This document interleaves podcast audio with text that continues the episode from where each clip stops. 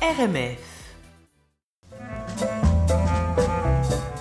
On lit partout ou au lit Alors, salut Bah, au lit, Emmanuel. par exemple, tiens. Alors, voilà. euh, oui, on pourrait lire au lit, hein, je veux pas dire, hein, parce que euh, faut bien avouer que la période d'après les fêtes, elle est traditionnellement particulièrement déprimante. hein. Ah bon Et ah bah ouais, les congères s'accumulent dans les rues, dans notre cerveau, on a la goutonnée depuis des semaines, on aimerait bien rester au fond du lit Eh jusqu'en ouais. avril. hein. Mais c'est la journée de la déprime, hein, le 20 janvier. Ouais, exactement.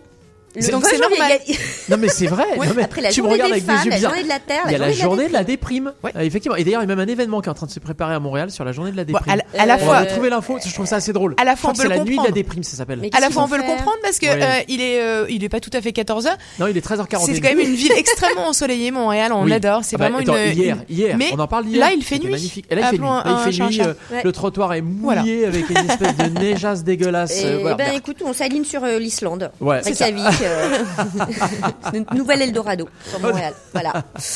Bon, en tout cas, euh, la conclusion est évidente hein, de tout ce qu'on vient de dire. Il nous Oui. faut de la lumière, il Bien nous faut sûr. du rire, il nous faut du délire, il nous faut de l'absurde même. Ah Pour ouais. Déjouer ce présent un peu trop rectiligne. mais totalement. Voilà.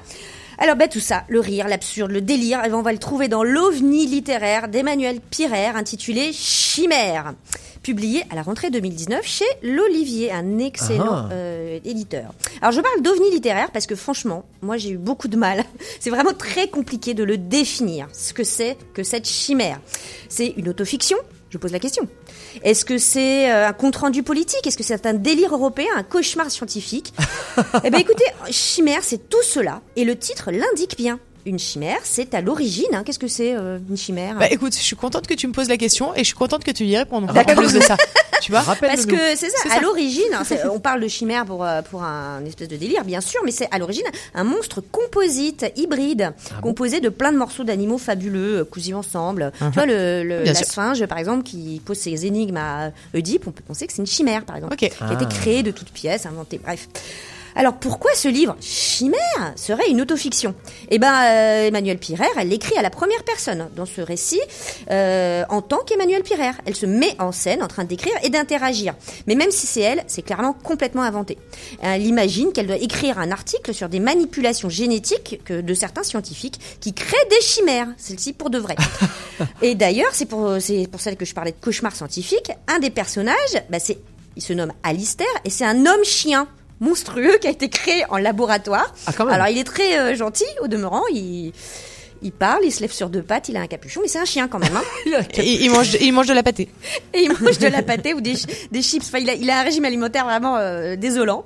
Et dans la suite euh, du récit, ce pauvre Alistair va être traîné sous un chapiteau gitan pour se faire exorciser par un pasteur gitan. Donc. Et je ne vous dis pas comment les événements s'enchaînent pour en arriver là. OK. Donc ça vous dit quand même, il y a une des trames narratives, c'est ça. Alors pourquoi je dis que c'est On aussi aime. un compte-rendu politique hein Eh bien parce que parallèlement à l'intrigue scientifique dont je viens de vous parler, Emmanuelle Pirer, elle, elle suit un groupe de citoyens français convoqués par les instances européennes pour débattre du temps libre et des loisirs dans l'Europe. Et ben Ok. voilà dans la une communauté bonne idée. européenne. Alors le panel regroupe des individus plus bizarres les uns que les autres. Alors normalement, il y a, notamment, il y a une femme qui est soupçonnée d'Alzheimer. Il y a un employé d'Amazon euh, clairement complètement drogué.